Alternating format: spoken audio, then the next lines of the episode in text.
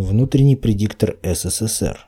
Аналитическая записка из серии о текущем моменте номер 3, 124, апрель 2016 года. Когда ждать экономического роста? Раздел 1. Понимание терминов «прошлое» и «настоящее». 14 апреля состоялась очередная прямая линия с президентом России. Однако в настоящей записке мы не будем заниматься анализом прозвучавших в ней вопросов и ответов на них. Настоящая записка будет посвящена другой теме.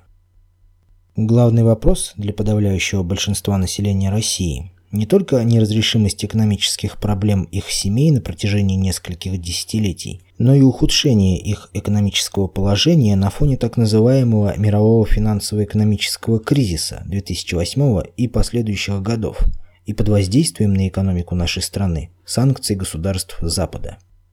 Ясности в ответе на вопрос, когда большинство населения страны начнет жить год от года лучше, для большинства нет, и выступление главы государства в формате прямой линии в очередной раз ничего не прояснило. Поэтому осветим его сами. Начнем с внесения ясности в понимание терминов. Реальный экономический кризис – это разрушение некоторой части производительных сил общества под воздействием массовых стихийных бедствий, эпизоотий, эпидемий и войн. Вследствие вызванного таким воздействием снижения мощности производительных сил, экономическая обеспеченность жизни населения и политики государства существенно ухудшается.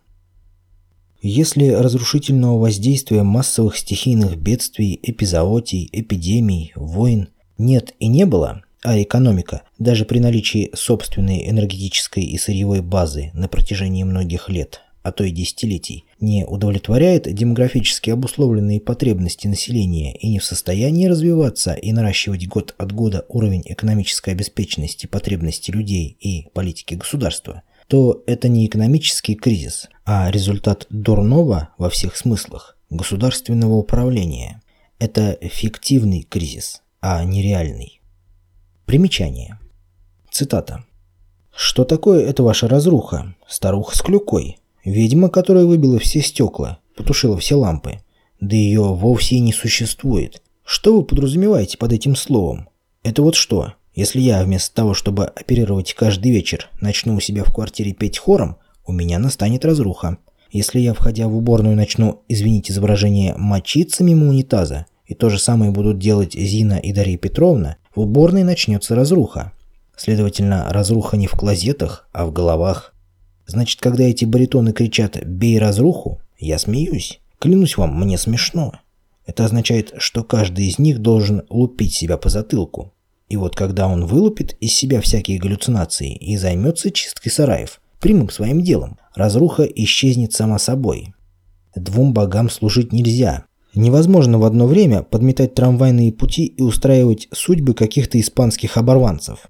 Это никому не удается, доктор и тем более людям, которые вообще, отстав в развитии от европейцев лет на 200, до сих пор еще не совсем уверенно застегивают свои собственные штаны. Конец. Цитаты. Булгаков, «Собачье сердце», Преображенский, глава 3. Конец примечания. Однако такого рода собственная управленческая несостоятельность, элитаризовавшаяся государственной власти, в пропаганде всех толполитарных обществ преподносится простонародью как реальный кризис, вызванный какими угодно внешними и внутренними причинами, часть из которых действительно может оказывать негативные воздействия на экономику, но не такое, как причины, вызывающие реальный кризис. При этом собственная управленческая несостоятельность и рвачество самой правящей элиты никогда не объявляется причиной кризиса, обладающей хоть какой-нибудь значимостью. Если обратиться к истории, то реальными кризисами в нашей стране в 20 веке были первый – хозяйственная разруха начала 1920-х годов, как результат краха Российской империи и гражданской войны. Второй – разрушение производительных сил СССР в ходе Великой Отечественной войны. Третий – несколько неурожайных послевоенных лет, вызвавших голод в ряде регионов страны. С послереволюционной разрухой большевики справились к началу 1930-х годов, и далее экономика и культура в целом развивалась достаточно эффективно. Благосостояние народа росло, Факт развития в этот период никто не отрицал, что в целом и обеспечило победу в Великой Отечественной войне. По завершении Великой Отечественной войны народное хозяйство СССР было выведено на уровень довоенных показателей в течение одной пятилетки, а спустя два с половиной года после завершения войны с Евросоюзом-1 было введено в режим прогрессирующего снижения цен, что ежегодно гарантированно улучшало экономическое положение подавляющего большинства населения страны, то есть инфляция была отрицательной. И этому улучшению экономического положения сопутствовало. Первое. Создание ядерного и термоядерного оружия. Второе. Перевооружение армии и флота. Третье. Начало работ по космическим программам. Четвертое. Развертывание работ по профилактированию засух и, соответственно, неурожаев в степных и лесостепных зонах страны. Так называемая сталинская экологическая революция, конец которой положили в хрущевские времена. Пятое. Темпы экономического роста были самыми высокими в мире, что у аналитиков США вызывало большие опасения в отношении возможности реализации глобально-политического проекта «Пакс Американо». Если соотноситься с изложенным выше пониманием кризиса и дурного государственного управления, то управление режима большевиков под руководством Сталина было эффективным и соответствовало потребностям развития страны. И это выразилось в том, что катастрофу лета 1941 года и первый полет человека в космос 12 апреля 1961 года разделяют неполные 20 лет. Если же считать от введения в действие Конституции РФ 1993 года, то нынешний конституционный строй существует 23 года, но никаких эпохальных свершений типа первого в мире спутника, первого полета человека в космос и тому подобное нет. В период с 1993 по 2000 годы было то, что получило название «лихие 90-е», а в терминах марксизма-ленинизма, происходившее тогда, можно охарактеризовать как возревание революционной ситуации, что могло ввергнуть страну в гражданскую войну по нашим оценкам к 2005 году. Причиной этого была полная дезорганизация работы государственного аппарата во всех его проявлениях и войны олигархов и предпринимателей весом поменьше за разграничение и передел сфер контроля над ресурсами страны, ее производительными силами и политической системой, СМИ, системой образования, депутатским корпусом и другое. В течение первого срока президентства Путина был наведен некоторый порядок в работе вертикали власти, в результате чего государственность, прописанная в Конституции 1993 года, стала лучше выполнять функции организации социально-экономического управления. Благодаря этому лихие 90-е прекратились, а потенциал революционной ситуации стал разряжаться в силу общего улучшения экономического положения большинства населения – так продолжалось до 2008 года, пока не разразился мировой финансово-экономический так называемый кризис. Накопленные к тому времени золотовалютные резервы РФ позволили смягчить воздействие этого кризиса на общество. Поэтому, хотя ухудшение экономического положения затронуло большинство населения, но ни срыва, ни медленного отката в лихие 90-е не произошло.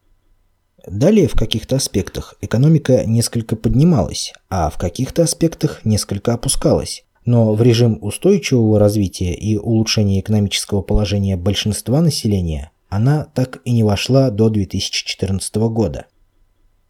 В феврале 2014 года на Украине произошел государственный переворот, организованный Западом. Однако Россия не позволила Западу пожать его плоды в виде Первое изгнание российского ВМФ из Севастополя и замещение его флотом США. Второе. Создание военных баз НАТО, авиационных и ракетных в том числе, на территории материковой Украины. Третье. Реализации на ее территории разного рода проектов по эксплуатации ее природных и экономических ресурсов и ликвидации конкурирующих фирм за ненадобностью.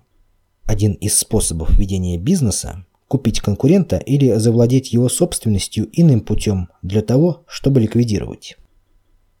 Это вызвало недовольство Запада, и в ответ были введены санкции в отношении России, исходя из желания порвать ее экономику в клочья. В одном из выступлений Обама заявил об этом как о достигнутом результате.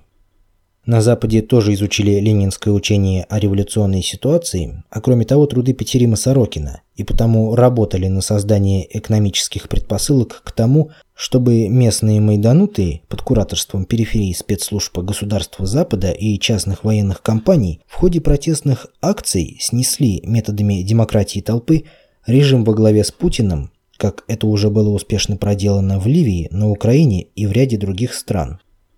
Успех в деле свержения тирании Путина в идеале для заправил Запада и их транснациональных компаний должен был бы повлечь распад Российской Федерации на множество самостоятельных государств, подчиненных транснациональным корпорациям и обладающих полномочиями, несколько превосходящими полномочия сельского ЖЭКа. ЖЭК – жилищная эксплуатационная контора, термин советских времен, предтеча нынешних управляющих компаний в кавычках. Это, в свою очередь, создало бы предпосылки к окончательному решению русского вопроса. Однако этого не произошло. Ухудшение экономического положения большинства населения, хотя и имеет место. Примечание. В прямой линии с президентом было отмечено, что если семья в прошлом году тратила на питание порядка 5000 рублей в неделю, то сейчас вынуждена тратить порядка 10 тысяч. Есть семьи, которые не могут по своим доходам позволить себе такого удвоения расходов на питание. Но есть семьи, для которых такое удвоение вообще не сказывается на качестве текущей жизни, поскольку просто замедляет темпы накопления ими денежных средств. А есть и те, чьи доходы в номинальном исчислении растут быстрее, чем официальная инфляция – 12,9% за 2015 год и позволяют не только компенсировать обесценивание накоплений под воздействием инфляции, но и богатеть далее. Возросла статистика невыплат зарплат, в том числе и с многомесячной задолженностью. Хотя официально безработица не сильно выросла, но скрытая безработица выросла, а возможности трудоустройства с приличной зарплатой ухудшились выросла статистика невозврата кредитов банкам и микрофинансовым организациям, с помощью которых пятитысячный долг запросто может обратиться в 250-тысячный. Конец примечания. Однако этого не произошло. Ухудшение экономического положения большинства населения, хотя и имеет место, но не вызвало массовых протестных акций и краха государственности. Государство профилактирует такого рода акции – так, 14 апреля интернет-СМИ сообщили, что под неким предлогом 13 апреля был арестован рабочий со строительства космодрома «Восточный», который намеревался в день прямой линии с президентом организовать протестную акцию в связи с тем, что в прошлом году он обратился к главе государства по поводу задержек зарплаты строителям космодрома, и президент обещал разобраться с этим, но к настоящему времени задолженность по зарплате составляет 4 месяца. Тот факт, что проблема не решена даже после того, как жалоба дошла до главы государства, и он повелел решать вопрос, один из множества фактов, показывающий падение качества государственного управления. При этом вопрос о том, что хронические невыплаты зарплаты именно на Восточном, продолжающиеся до настоящего времени, могут быть результатом умысла с целью опорочить Путина и показать его никчемность как главы государства, малозначим на общем экономическом фоне. Еще один пример такого рода – фактически арабское положение рабочих, которых рекрутинговые агентства заманили на рыбоконсервный завод на острове Шакатан, и которым тоже не выплачивают зарплату на протяжении нескольких месяцев, но предъявляют претензии на неоплату ими проживания в общежитии. Прокуратура доложила о возбуждении уголовного дела в связи с этим в ходе прямой линии, хотя до этого на протяжении нескольких месяцев отказывала рабочим в возбуждении уголовного дела. За падением качества государственного управления неизбежно следует падение доверия к государству со стороны все более широких слоев населения и социально-политическая апатия, утрата какого ни на есть патриотизма, а также рост патриотически антиправительственных и антипатриотических изменчески-предательских настроений. И если акции протеста, ожидавшиеся на 14 апреля 2016 года на космодроме Восточный, были профилактированы, то нет гарантий, что где-то в другом месте, в другое время, какой-то шибко либеральный или государственно-патриотически мыслящий губернатор, мэр или МВДшник не пожелает профилактировать массовые протестные акции, либо за такое нежелание ему будет целенаправленно заплачено, или он проявит такое нежелание в результате шантажа. В таком случае состоится акция протеста против многомесячных невыплат зарплат, урезания зарплат ниже привычного уровня и неспособности государства и лично президента обеспечить экономический рост и инновационное развитие страны и улучшение экономического положения большей части населения страны. Но такой же результат может быть и следствием дурости и нераспорядительности должностных лиц, стоящих на страже своих корыстных интересов обнаглевшей элиты, как это было в Санкт-Петербурге накануне 9 января 1905 года. Такое развитие ситуации чревато большими и продолжительными бедствиями, как показало 9 января 1905 года. Силовые подавления протестных акций в СССР. Примечание. Тбилиси 9 марта 1956 года. Протест против клеветнического доклада Хрущева на 20-м съезде. Войска стреляли в демонстрацию. В Новочеркасске 1-2 июня 1962 года протест против снижения расценок на работы на фоне ухудшения обеспечения продовольствием и повышения цен. Войска стреляли в толпу на площади, в результате чего погибло 27 человек и 7 расстреляно по приговору суда. Были еще протестные акции, которые, однако, обошлись без стрельбы на улицах городов, но виновные подстрекатели в кавычках к бунту против народной власти в кавычках были наказаны. Конец примечания. Такое развитие ситуации чревато большими и продолжительными бедствиями, как показало 9 января 1905 года. Силовые подавления протестных акций в СССР, которые имели место, но не повлекли за собой тяжелых социальных потрясений, не могут быть опровержением невозможности такого рода развития событий в настоящем, поскольку в те времена не было интернета и мобильной связи, и в СССР не было развернутой сети потенциальных координаторов такого рода массовых акций, подконтрольных спецслужбам зарубежных государств, как это имеет место сейчас в России. Сегодня уже ни для кого не секрет, что все политические процессы перешли из СМИ, радио, газеты, журналы, ТВ в социальные сети – там они зарождаются, развиваются и обретают свою устойчивость или деградируют. Те, кто обязан нести ответственность за эти процессы, пока только фиксируют их, но не умеют ими управлять. Положение усугубляется тем, что изрядная доля населения в наши дни по-прежнему пребывает в иллюзии, что все в стране без исключения определяется деятельностью и бездеятельностью главы государства и только его – примером чему и приводимый слева демотиватор. Примечание. На нем изображен депутат Госдумы Федоров от партии «Единая Россия», которого либеральные интеллектуалы в СМИ характеризуют как маргинала. Официальный сайт Федорова eafedorov.ru. Конец примечания. Положение усугубляется тем, что изрядная доля населения в наши дни по-прежнему пребывает в иллюзии, что все в стране без исключения определяется деятельностью и бездеятельностью главы государства и только его, примером чему и приводимый слева демотиватор и несколько миллионов вопросов, адресуемых президенту в ходе подготовки прямых линий на протяжении 14 лет и характер этих вопросов. Эти люди искренне убеждены, что в невыполнении целого ряда политических намерений которые Путин высказывал, начиная с 2000 года по настоящее время, виноват исключительно он, что президенту не приходится сталкиваться с разнородным саботажем его политики депутатским корпусом, СМИ, представителями бизнеса, чиновничества, что в стране нет целенаправленно организованного вредительства. Люди с таким недопониманием – потенциальные объекты для манипулирования ими политтехнологов, как отечественных, так и зарубежных а в условиях массового недовольства качеством своей жизни прежде всего антироссийских политтехнологов. На протяжении всего времени проведения прямых линий с главой государства, нынешняя 14 по счету, в эфир выходят только специально отобранные вопросы, не затрагивающие общенародных проблем и проблем дальнейшего развития государства. Об этом смотри на сайте newsru.com. Таких вопросов не может не быть, но в лучшем случае они анализируются вне сферы публичной политики в аппаратах спецслужб, администрации президента и аппарате правительства. Однако и в этом случае встает вопрос о компетентности привлекаемых аналитиков и их добросовестности, что некоторым образом выражается и в оценках ими ситуации и тенденций, и в рекомендациях, которые они вырабатывают и предоставляют на рассмотрение администрации президента.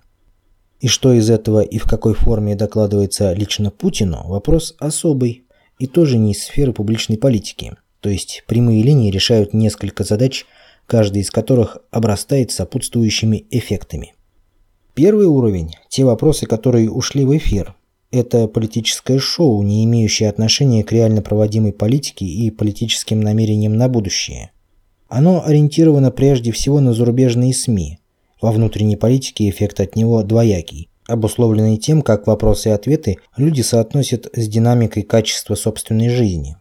В аспекте пиар-воздействия на зарубежье все хорошо. Формируется убежденность зарубежных зрителей, что в России народ и власть едины и способны к конструктивному сотрудничеству и решению внутри и внешнеполитических проблем. В аспекте внутренней политики не все столь однозначно. Общество неоднородно в аспекте миропонимания, поэтому для тех слоев, чье миропонимание недостаточно развито, ответы могут быть убедительные. Но есть слои общества, чьи чувства, включая интуицию и миропонимание, достаточно развиты для того, чтобы видеть неадекватность ряда ответов на вопросы жизненной реальности. И в этих слоях реакция на прямую линию, снижение доверия президенту и государственной власти в целом неизбежна. Второй уровень – это обработка полного спектра вопросов аналитиками аппарата администрации президента и спецслужб. Как было отмечено выше, результат определяется подбором аналитиков, поскольку то, что они поймут, какие выводы сделают, то есть выводы будут адекватны ситуации, тенденциям и возможностям управления, либо будут неадекватны полностью или частично. Представят заказчику именно их или какие-то иные выводы, исходя из своих соображений или из соображений альтернативного заказчика, полностью определяется набором аналитиков. Этот уровень необходим для мониторинга реального общественного мнения. Побочные эффекты могут выражаться в том, что аналитики, если они по своей нравственности и психологии услужливые холопы или наимиты альтернативного заказчика, не пожелают довести до сведения заказчика правду. Если же они идиоты, попавшие на должности по протекции, то они просто не смогут проанализировать адекватно вопросы. В любом случае, такого рода побочные эффекты будут иметь следствием в большей или меньшей мере неадекватное государственное управление.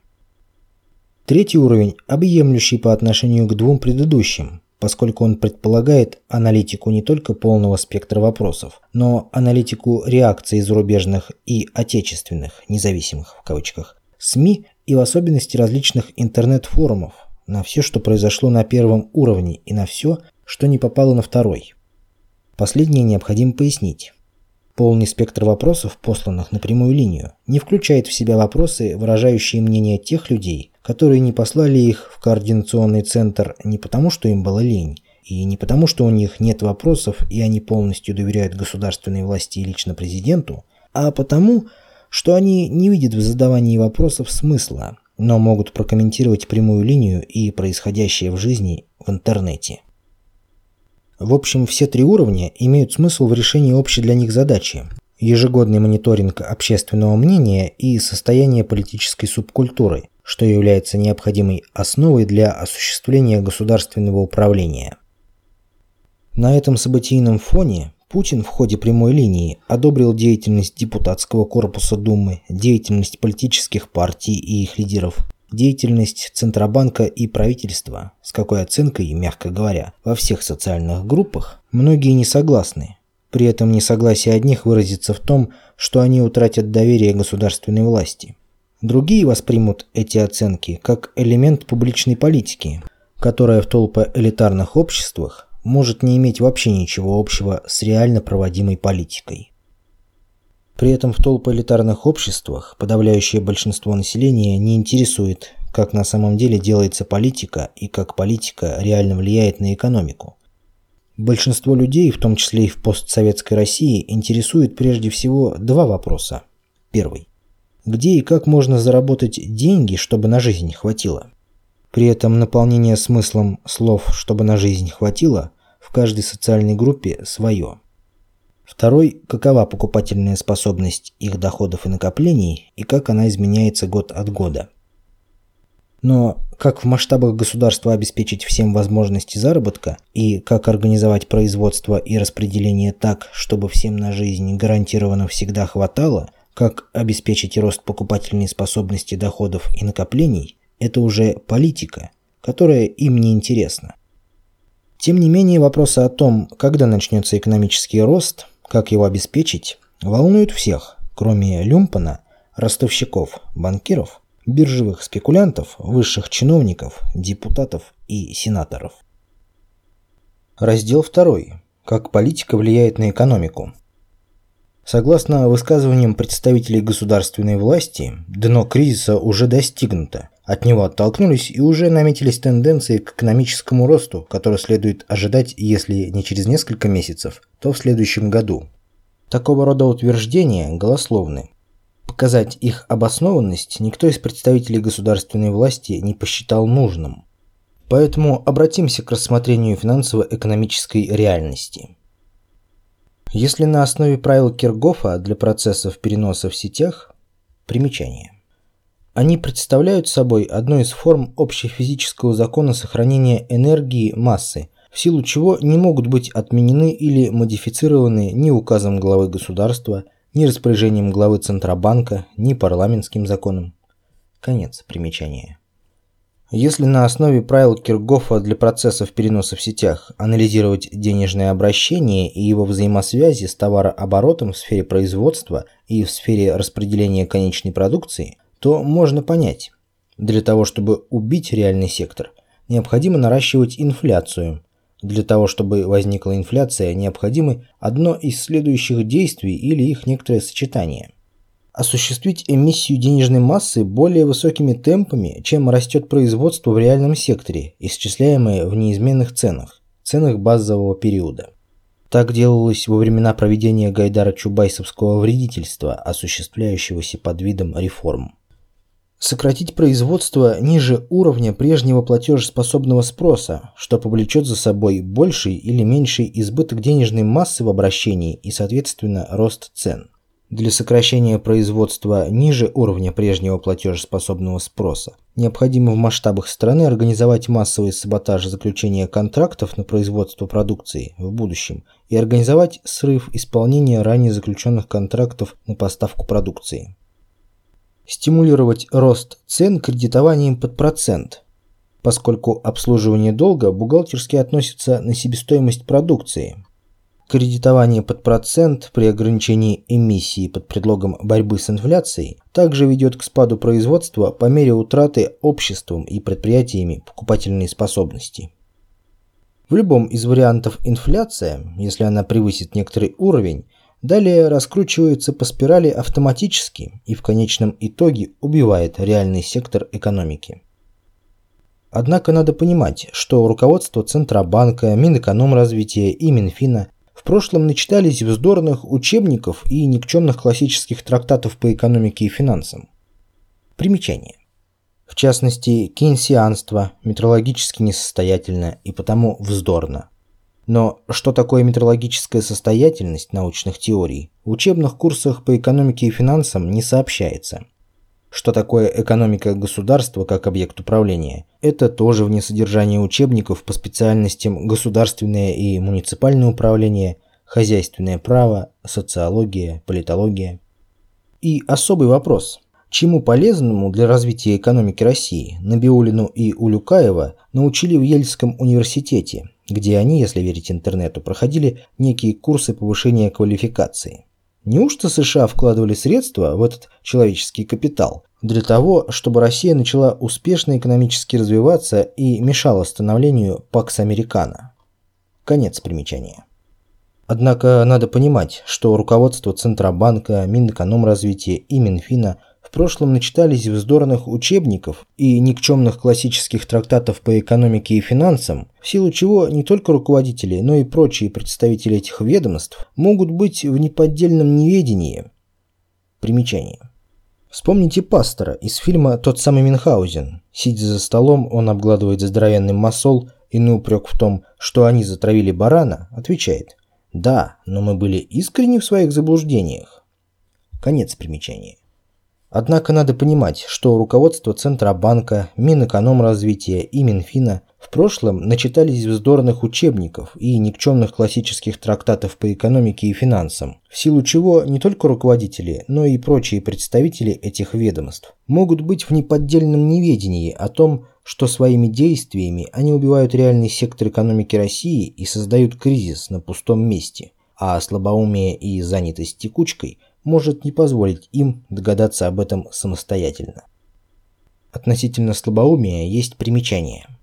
Если человек на протяжении многих лет честно работает в аппарате государственной власти на уровне макроэкономики, и если он не дебил, то он не может не прийти к выводу, что реальная экономика и финансы не такие, как о них написано в учебниках и классических трактатах. Примером тому Гелбрейт, который на закате своих дней опубликовал книгу «Экономика невинного обмана», название которой на русский следовало бы перевести как «Экономические теории невинного обмана». Факт обмана констатирован. Вопрос только в том, насколько этот обман действительно невинный, а не результат злого умысла. Сказанное в предшествующем абзаце особенно касается Набиулиной, которая успела до прихода на пост главы Центробанка побывать в должностях главы Минэкономразвития и помощника президента по вопросам экономики. Пояснение. Слово «дебилизм» не ругательство, а медицинский термин, которым обозначается слабоумие в легкой форме. Конец примечания. Но, как бы там ни было, невежество, слабоумие, вредительство сознанием дела и государственная измена но именно путем стимулирования роста цен ростовщичеством Центробанк РФ на протяжении всего времени своего существования с 1993 года раскручивает в России инфляцию, а потом он же начинает с нею как бы бороться, ограничивая эмиссию, сдерживая рост денежной массы, что лишает реальный сектор оборотных средств при выросших ценах и влечет за собой падение производства в каждой отрасли реального сектора и распад межотраслевых и межрегиональных хозяйственных связей перспективе при сохранении такой финансовой политики, вплоть до полного структурного распада народного хозяйства как системы, а это вызывает вторичную волну инфляции и дальнейшее усугубление экономических и внутриполитических проблем. В таком финансовом климате реальный сектор развиваться не способен, и как следствие такой политики Центробанка в дальнейшем будет иметь место обострение кризиса, а не выход из него, при условии, если в экономике России есть только легальная составляющая, работающая большей частью в соответствии с действующим законодательством, с минимальными его нарушениями. Но именно такая финансовая политика Центробанка и порождает чувствительность экономики России к воздействию на нее биржевых махинаций в спекулятивном секторе мировой экономики и разного рода санкций в отношении России. Для того, чтобы благосостояние большинства населения, готового добросовестно трудиться, росло год от года, необходимо, чтобы реальный сектор развивался на инновационной основе и с течением времени гарантированно начал удовлетворять демографически обусловленные, жизненно необходимые, потребности всего населения в продукции и природных благах и экономически обеспечивал решение глобально внешне и внутриполитических задач государства. Для того, чтобы это было, необходимо создать в стране соответствующий финансовый климат, то есть выработать законодательство, отвечающее задачам развития и обеспечивающее их выполнение обществом, обладающим определенными исторически сложившимися этикой и менталитетом. В политической системе России после 1993 года это задача и обязанность Государственной Думы. Однако модернизация и инновационное развитие страны, о которых было объявлено еще в начале 2000-х годов, сорваны вследствие того, что Госдума до настоящего времени не разработала необходимого законодательного обеспечения. Как следствие встает классический вопрос – кто виноват? Ответ на него простой.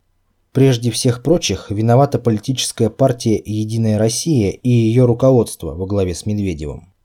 Эта партия была создана в 2001 году, и с 2003 по настоящее время на протяжении 13 лет ей принадлежит большинство в Думе, а в период с 2007 по 2011 ей принадлежало даже конституционное большинство.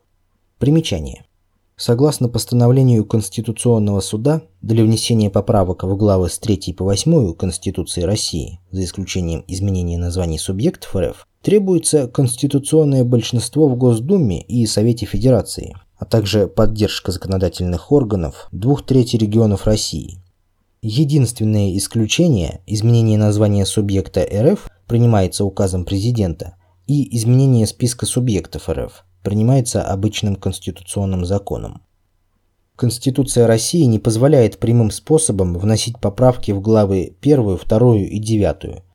Для изменения этих глав необходимо созвать новое конституционное собрание, для чего требуется 3 пятых голосов от общего числа депутатов Госдумы и членов Совета Федерации. Конец примечания.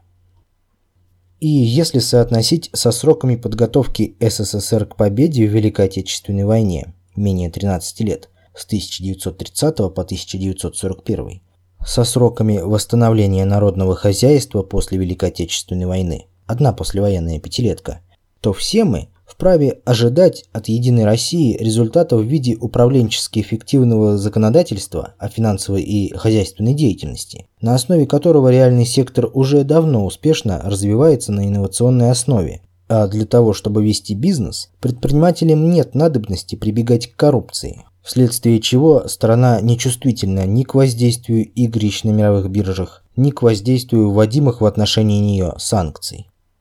Примечание. Об управленчески эффективном законодательстве смотри работу ВПССР «Русское правоведение» за 2014 год. Конец примечания. Однако этого результата нет, и он не предвидится в обозримой перспективе при сохранении действующего законодательства о финансовой и хозяйственной деятельности – о построении законодательства, ориентированного на решение задачи модернизации страны на инновационной основе, необходимо начинать с изменения Конституции, поскольку Конституция РФ 1993 года написана, если и не под диктовку советников из США, то людьми идейно зависимыми от США в силу разных причин, от слабоумия до предательства. И написана она в целях обеспечения устойчивого течения процесса деградации России – и последующей эксплуатации ее природных и остаточных трудовых ресурсов транснациональными компаниями и США. Обоснование этого утверждения смотри в работе ВПССР «Введение в конституционное право» 2013 год. Поэтому один из актуальнейших вопросов для развития России – замена криптоколониальной Конституции 1993 года Конституцией суверенного общенародного государства, Перейти к действию новой Конституции можно двумя путями. Первый.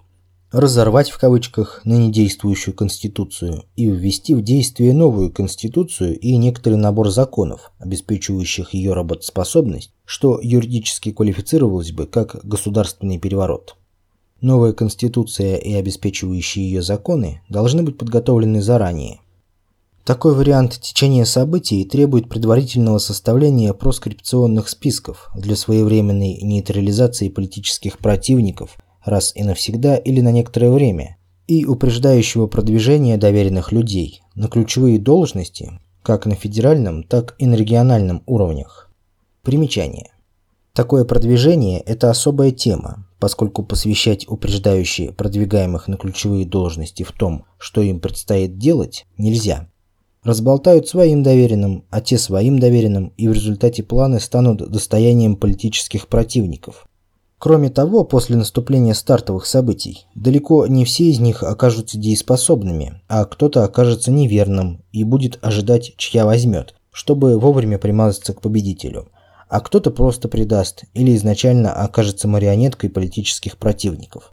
Так что организация государственного переворота – даже с уровня высших эшелонов действующей власти, не самая простая политическая задача. Конец примечания.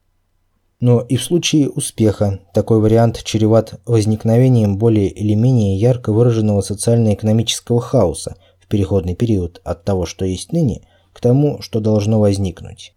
Это может потребовать введения режима чрезвычайного положения, хотя возможен вариант и его упреждающего введения по отношению к отказу от прежней Конституции. Продолжительность переходного периода неизвестна. Кроме того, этот вариант чреват возникновением проблем внешнеполитического характера, главным образом в виде имиджевого ущерба. Второй вариант – модифицировать ныне действующую Конституцию и законодательство – путем юридически легитимных процедур, что позволяет решить ту же задачу, не только избежав негативных сопутствующих эффектов, но и повысив авторитет российской государственности, как во мнении народов России, так и за рубежом.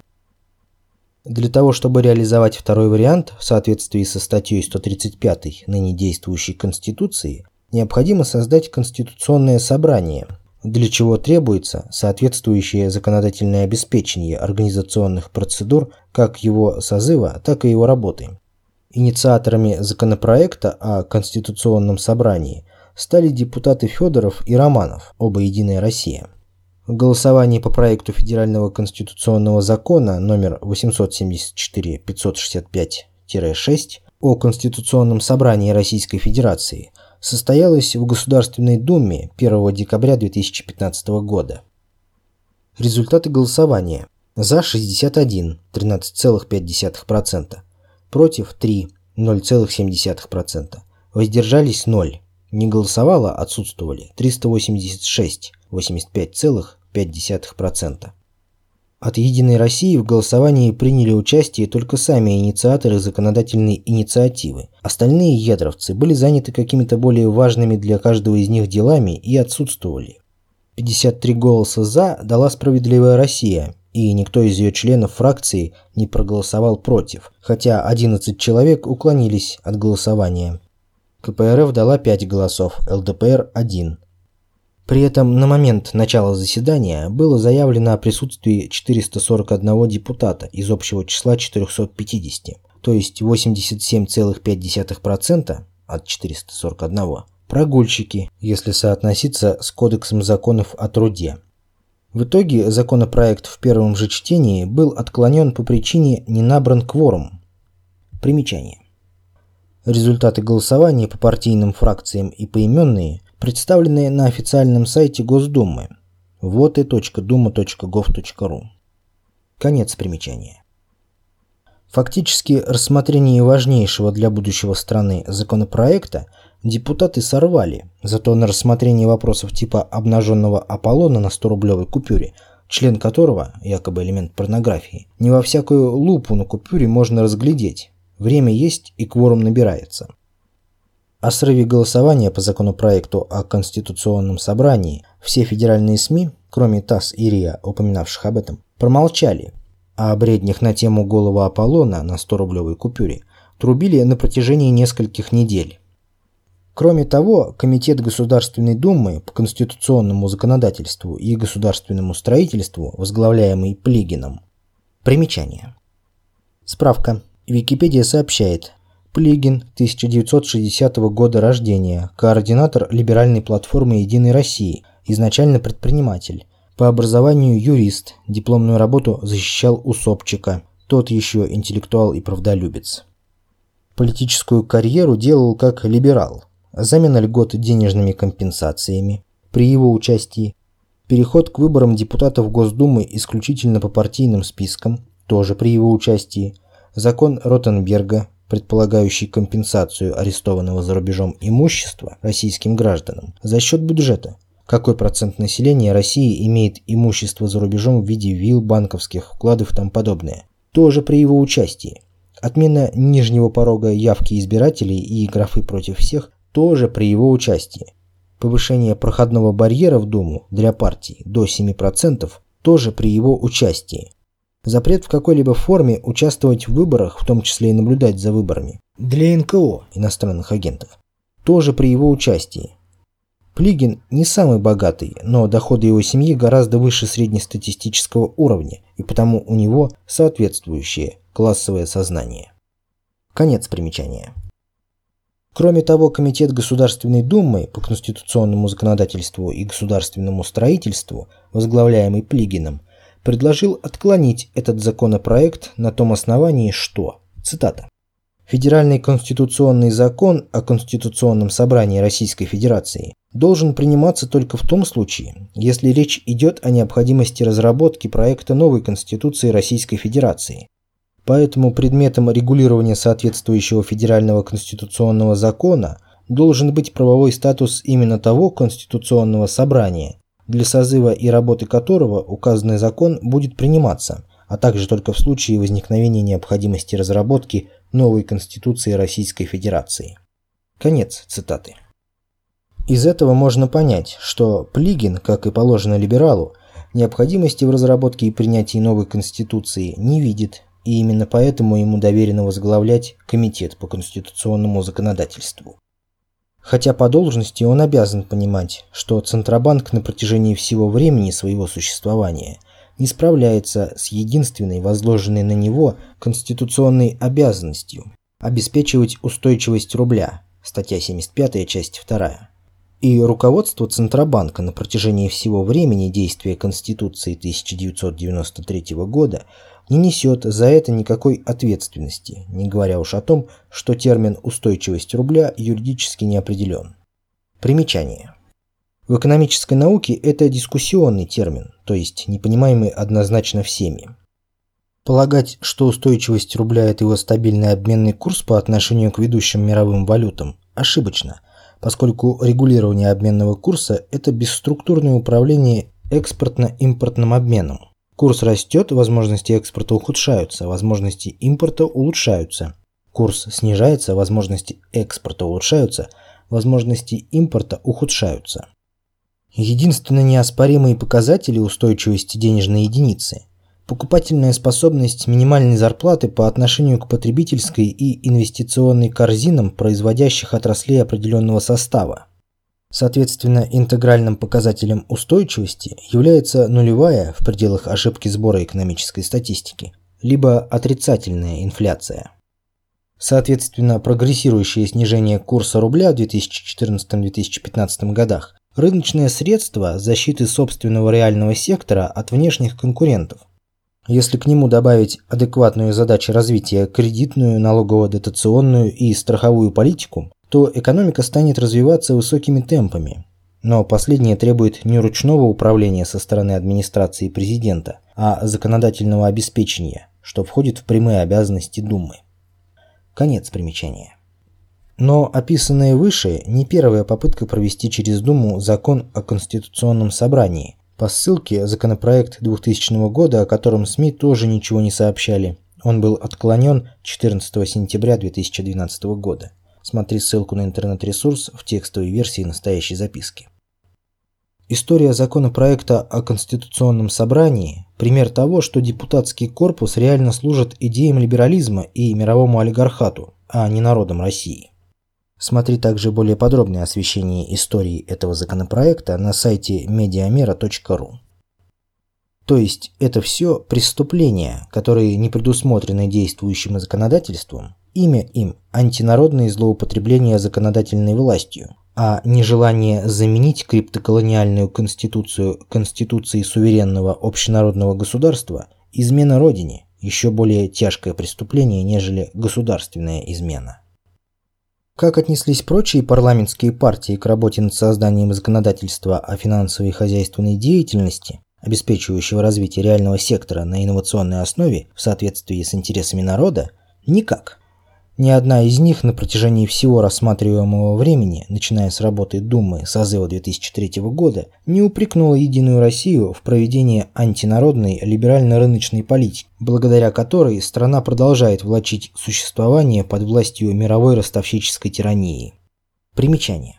Член Высшего политсовета Единой России, руководитель управления аппарата Думы по связям с общественностью и взаимодействию со СМИ – Шувалов охарактеризовал как вопрос дискуссионный утверждение, что «Единая Россия» создала в стране режим ростовщической тирании, но от дискуссии по нему уклонился, то есть он не демократ.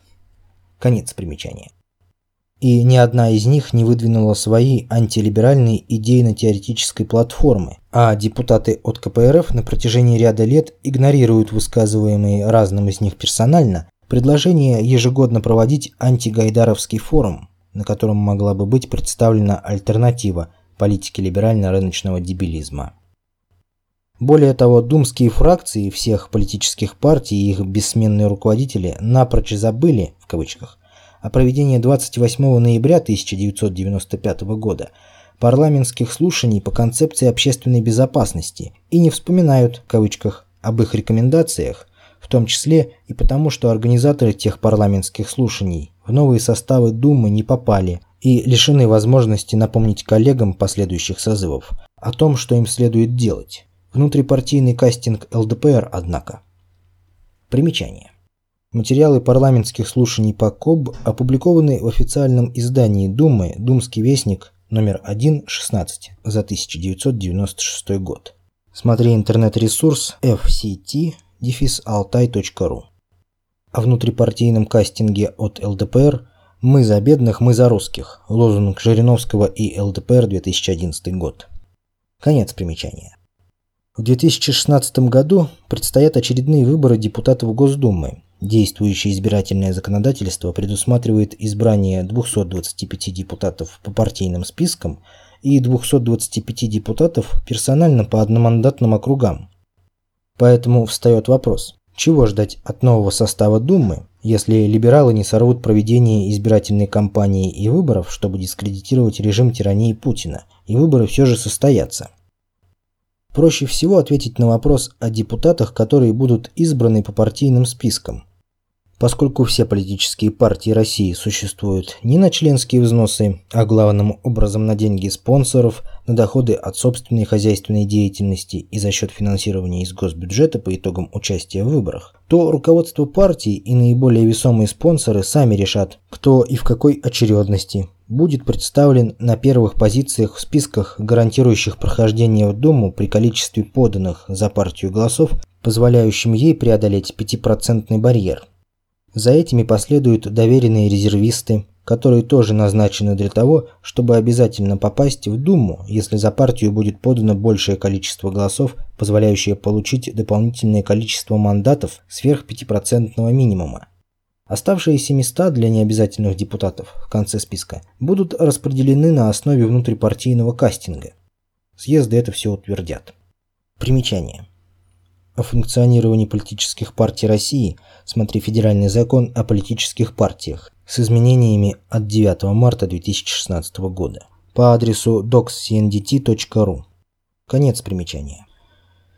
Единая Россия для более эффективного проведения внутрипартийного кастинга 22 мая проводит праймарис, по итогам которых в партийный список обещает включить их победителей и тем самым улучшить свой имидж во мнении электората, представив себя в качестве партии истинного народа власти. Как же? Мы сформировали партийный список, включив в него тех, кому народ отдал предпочтение на праймарис. Поэтому ждать от депутатов, которые будут избраны по партийным спискам, чего-то сверх того, что они будут получать зарплату, многократно превышающую среднестатистическую по стране, и творить законы в интересах спонсоров и себя любимых, не приходится. Их задача – отрабатывать доверие, оказанное им спонсорами и ими же оплаченное а не служить десяткам миллионов российских нищебродов, которых ограбили спонсоры партий. Примечание. Именно по причине получения зарплаты, многократно превышающей среднестатистическую по стране, и творения законов в интересах спонсоров и себя любимых, среди депутатов много артистов и спортсменов. Смотри сайт ru-компромат.livejournal.com К вопросу об оплате доверия. В 2014 году депутат Госдумы от ЛДПР Деньгин после очередного повышения зарплаты думцам до 254 тысяч рублей заявил «Депутат – это такая же тяжелая работа, как если бы ты с полной силой вагоны разгружал». В этой фразе значим оборот речи «как если бы ты», а не «как если бы я». И при голосовании по законопроекту о Конституционном собрании Деньгин отсутствовал, Видать, с полной силой вагоны разгружал, поскольку мизерной депутатской зарплаты на прожиток не хватает. О том, как издавна спонсоры партии грабят электорат в США, смотри «Беглов. США. Собственность и власть». Институт США и Канады, 1971 год, со ссылкой на детективбукс.ру. В России с 1992 года либералы строят такую же политическую систему, в которой государственность подчинена олигархату, с тем отличием, что государственность России должна быть подчинена прежде всего транснациональному мировому олигархату, которому должен служить олигархат аборигенов. Конец примечания. Вследствие этого непринципиальное распределение депутатских мандатов среди партий. Ворон ворону глаз не выклюет. руководство Единой России, КПРФ, ЛДПР, Справедливой России всяко договорятся друг с другом о том, как защищать интересы мирового олигархата в нашей стране от недовольного коренного населения. Иначе бы итоги голосования по законопроекту о Конституционном собрании были бы иными еще ранее 2000 года, поскольку рекомендации парламентских слушаний по КОП 1995 года воплощались бы в жизнь последующими созывами Думы. В таких условиях формирование партийных списков и безальтернативно запрограммированного избрания по ним 225 депутатов, патриотически мыслящие и политически дееспособные депутаты, могут быть избраны в Думу большей частью только по одномандатным округам. А в силу ошибок внутрипартийного кастинга кто-то здравомыслящий и патриотичный сможет попасть в Думу и по партийным спискам. Но таких в созданной в России либералами политической системе может быть всего несколько человек, а не большинство из списка. При этом в ходе избирательной кампании подконтрольные либералам СМИ будут их целенаправленно дискредитировать перед лицом избирателей и рекламировать их либерально мыслящих оппонентов. Но и среди кандидатов, баллотирующихся по одномандатным округам, может быть достаточно много благообразно выглядящих, но политически недееспособных либералов и ставленников местной административной элиты и олигархов местного уровня. Причина этого в том, что если в соответствии с изначальной президентской версией законопроекта о выборах в Думу самого движенцу достаточно было собрать всего 500 подписей в свою поддержку для того, чтобы его зарегистрировали кандидатом в депутаты, то после внесения Думой поправок в принятие закона самого движенец обязан предоставить не менее 3% подписей от общего числа избирателей в округе в свою поддержку, а это от 3 до 15 тысяч подписей в зависимости от округа. Примечание. Об этом смотри статью эксперта Центра Сулакшина, кандидата юридических наук Александра Гаганова «Как работает новый закон о выборах» со ссылкой на rusrent.ru. Конец примечания. И если 500 достоверных подписей вполне реально собрать и представить в избирательную комиссию при помощи своих друзей и их друзей практически бесплатно, то сбор подписей в количестве не менее 3% от списочного состава избирателей округа на такой основе невозможен – а к организации краудсорсинга или краудфандинга не каждый способен. Соответственно, программируется зависимость кандидата самого движенца от спонсоров и найм спонсорами самого движенцев. Это и есть истинной народовластие в понимании Думы. Кроме того, требование сбора не менее 3% подписей открывает возможность для реализации еще одного способа устранения неуместных с точки зрения тех или иных представителей власти или спонсоров кандидатов – команду сборщиков подписей претендентов кандидаты в депутаты достаточно внедрить своих людей, миссия которых – обеспечить в списке сверхнормативное количество недостоверных подписей, после чего появляется законное и практически неоспоримое основание для того, чтобы отказать неуместному претенденту в кандидаты в регистрации. То есть и этот пример показывает, что Дума на протяжении всех своих созывов деятельно заботится о том, чтобы в России не возникала народная власть, угрожающая ростовщической тирании транснационального и транссексуального либерализма. И при этом внутренние думские политико-экономические мафии успешно руководят толпой независимых в кавычках от политико-экономических мафий депутатов, и, проводя кастинг для включения в партийные списки перед очередными выборами, успешно устраняют из списков тех депутатов, которые плохо поддаются манипулированию. Примером тому отсутствие в последующих созывах Думы депутатов в 1995 году, организовавших парламентские слушания по концепции общественной безопасности. Но это только одна сторона вопроса о том, чего ожидать после выборов – Вторая сторона этого вопроса состоит в том, что подавляющее большинство избирателей России мыслит на уровне мелкобытовых вопросов и редко когда на перспективу более двух недель, но не желает мыслить на уровне функционирования общественных институтов и работы органов государственной и хозяйственной власти на исторически продолжительных интервалах времени. Поэтому та часть населения, которую смогут возбудить политтехнологи и СМИ, и которая, возбудившись, обязательно придет на выборы. Примечание а политичная часть населения и многие из тех, кто убежден, что выборы в их предлагаемом властью виде, в общем-то, мало чего решают, на выборы не придет. Конец примечания. Поэтому та часть населения, которую смогут возбудить политтехнологи и СМИ, и которая, возбудившись, обязательно придет на выборы, по своему культурному и личностно-психологическому развитию в принципе не способна. Ни выдвинуть управленчески состоятельных кандидатов в депутаты, Правда, для этого в постсоветской России нет никаких законодательно установленных процедур, кроме самого движения на основе сбора не менее 3% подписей от числа списочного состава избирателей в свою поддержку. Не выбрать среди множества предложенных им партий и кандидатов тех, кто действительно способен принести пользу Отечеству, и если они ошибутся в своем выборе, то право досрочного лишения действующих депутатов полномочий за особо выдающиеся достижения в области политического дебилизма и работу против интересов избирателей с последующим наказанием народных избранников Самая демократичная Конституция РФ 1993 года тоже не предоставляет, и потому под это нет законодательно обеспеченных работоспособных процедур. Примечание. Что касается наказания за особые достижения в области политического дебилизма, то один из претендентов на это – депутат Госдумы от ЛДПР Роман Худяков, который усмотрел в изображении Аполлона на 100-рублевой купюре элементы порнографии и предложил сменить дизайн купюры в связи с нарушением закона о защите детей от вредной информации. Еще один претендент, Деньгин из слов которого можно понять, что в России где-то были вакансии грузчиков вагонов за 254 тысячи рублей в месяц, что, мягко говоря, не соответствует действительности. Что касается наказания за нарушение прав избирателей, то один из претендентов на это, Плигин, конец примечания.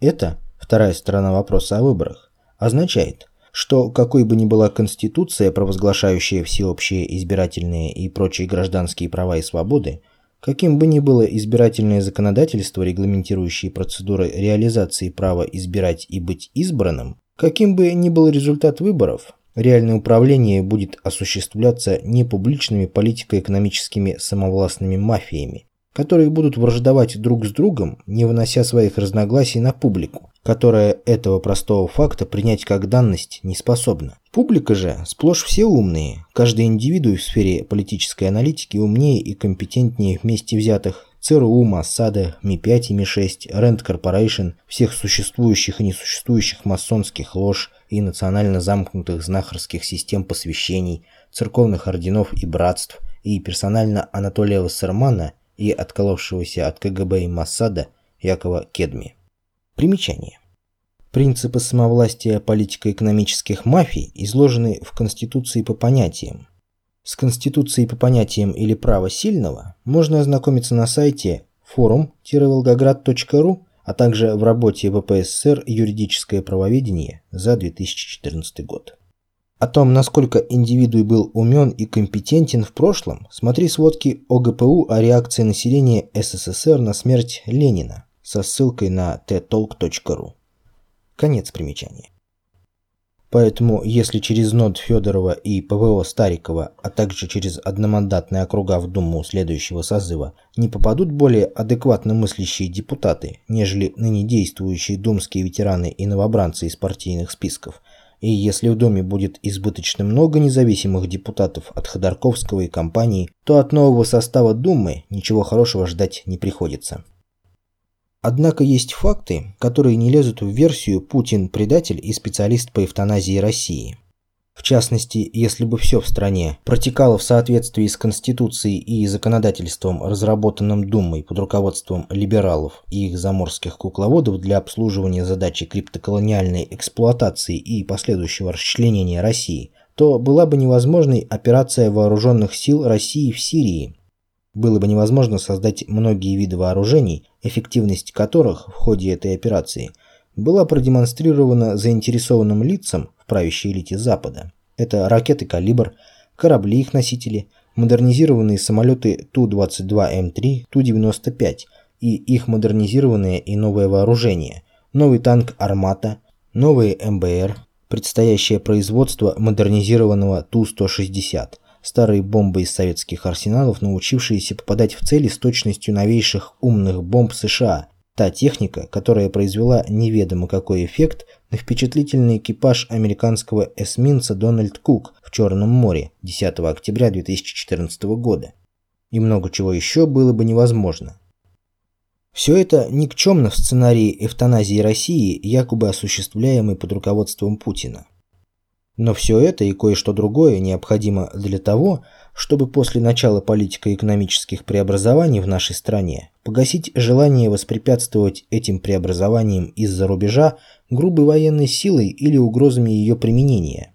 И это все могло быть либо сделано инопланетной цивилизацией, оказывающей помощь России, либо создано по сути опричным реальным сектором экономики России, который управляется и финансируется на принципах, мягко говоря, мало чего общего, имеющих с законодательством о финансовой и хозяйственной деятельности.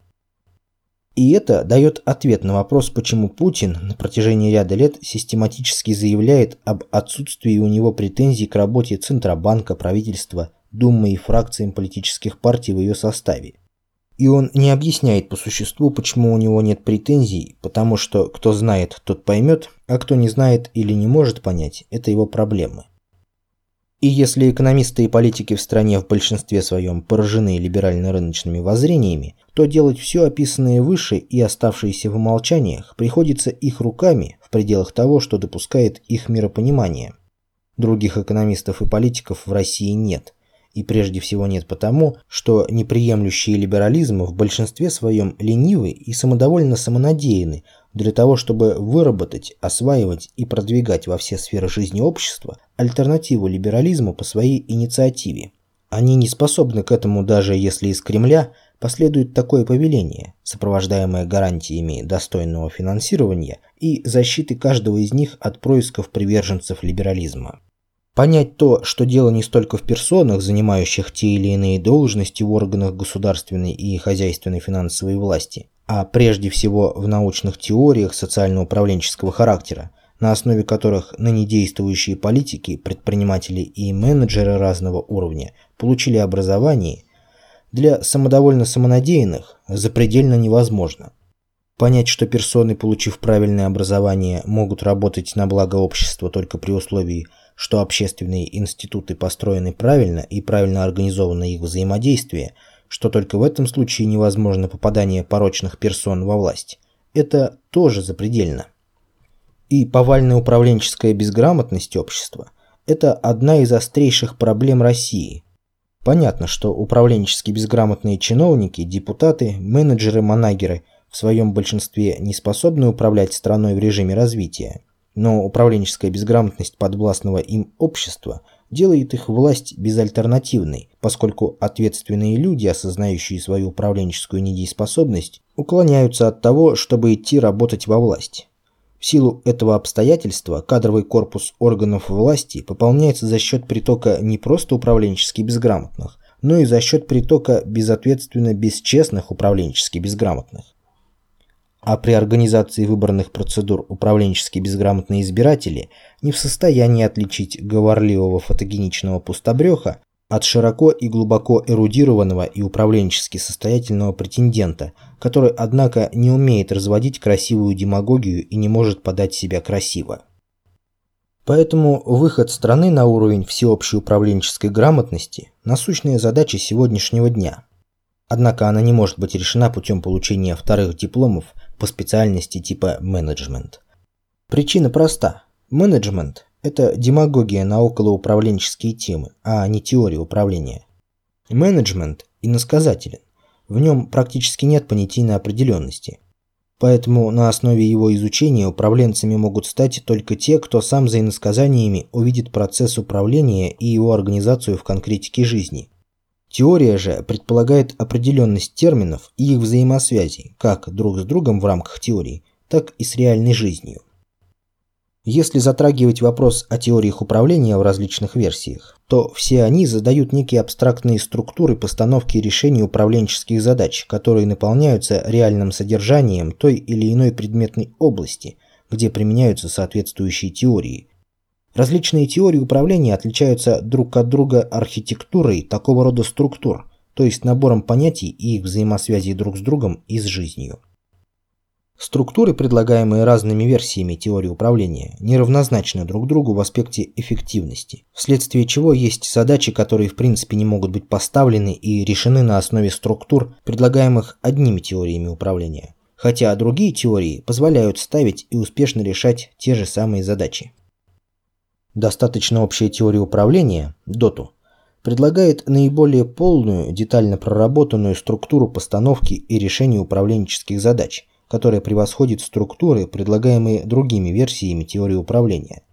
Она обладает качествами полноты и взаимосвязанности понятийного аппарата, обеспечивающими вхождение в управленческую проблематику любой сферы деятельности и координацию процессов управления в них в русле иерархии процессов управления, объемлющих совокупность нескольких сфер деятельности.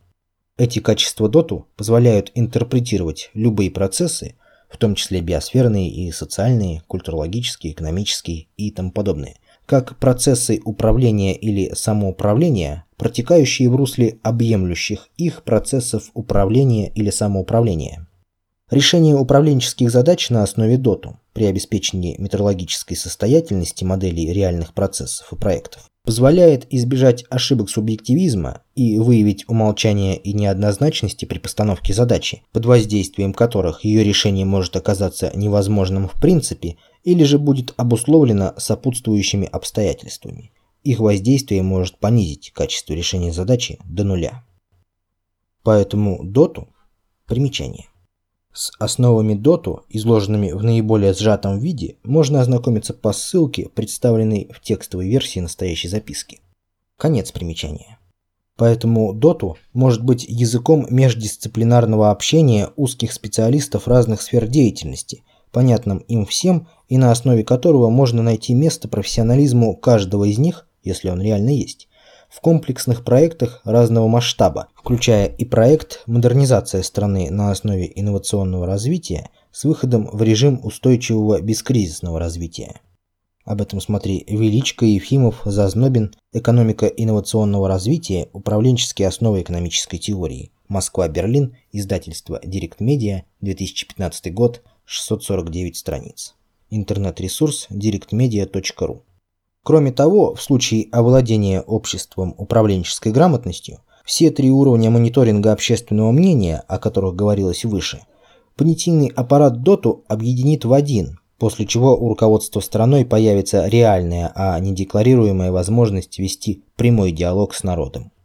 Понятно, что такого явления не было в обществе за всю историю человечества, но когда-то начинать и надо, на дворе все-таки 21 век – Однако в условиях всеобщей управленческой безграмотности и при потребительски иждивенческом отношении большинства населения к государственному управлению экономический рост вне оборонных отраслей может начаться не раньше, чем задачи обороноспособности страны будут решены на приемлемом уровне, то есть тогда, когда обстановка позволит принципы управления и финансирования опричной экономики распространить и на другие отрасли. Будет это сделано раньше, чем будет изменена Конституция и законодательство о финансовой и хозяйственной деятельности, либо все произойдет в обратной последовательности. Это уже детали. Но перейти к Конституции общенародного суверенного государства и к жизни на ее основе невозможно без продвижения общества ко всеобщей управленческой грамотности. Сейчас же главное – не дать либералам и государственникам-патриотам в кавычках осуществить государственный переворот – поскольку в любом из этих двух вариантов лихие 90-е будут вспоминаться как эпоха процветания, примером чему Югославия, Ливия, Ирак, Третий Рейх, закономерно пришедший к краху в 1945 году, Египет, который военные смогли остановить на краю падения в пропасть, Сирия, которая была ввергнута в проблемы и пытается из них выйти с помощью России, Украина, которая из-за отсутствия самостийности мысли переживает трагедию. Внутренний предиктор СССР. Аналитическая записка подготовлена с 14 по 17 апреля 2016 года. Звуковой вариант подготовлен на студии Алекса Варшо.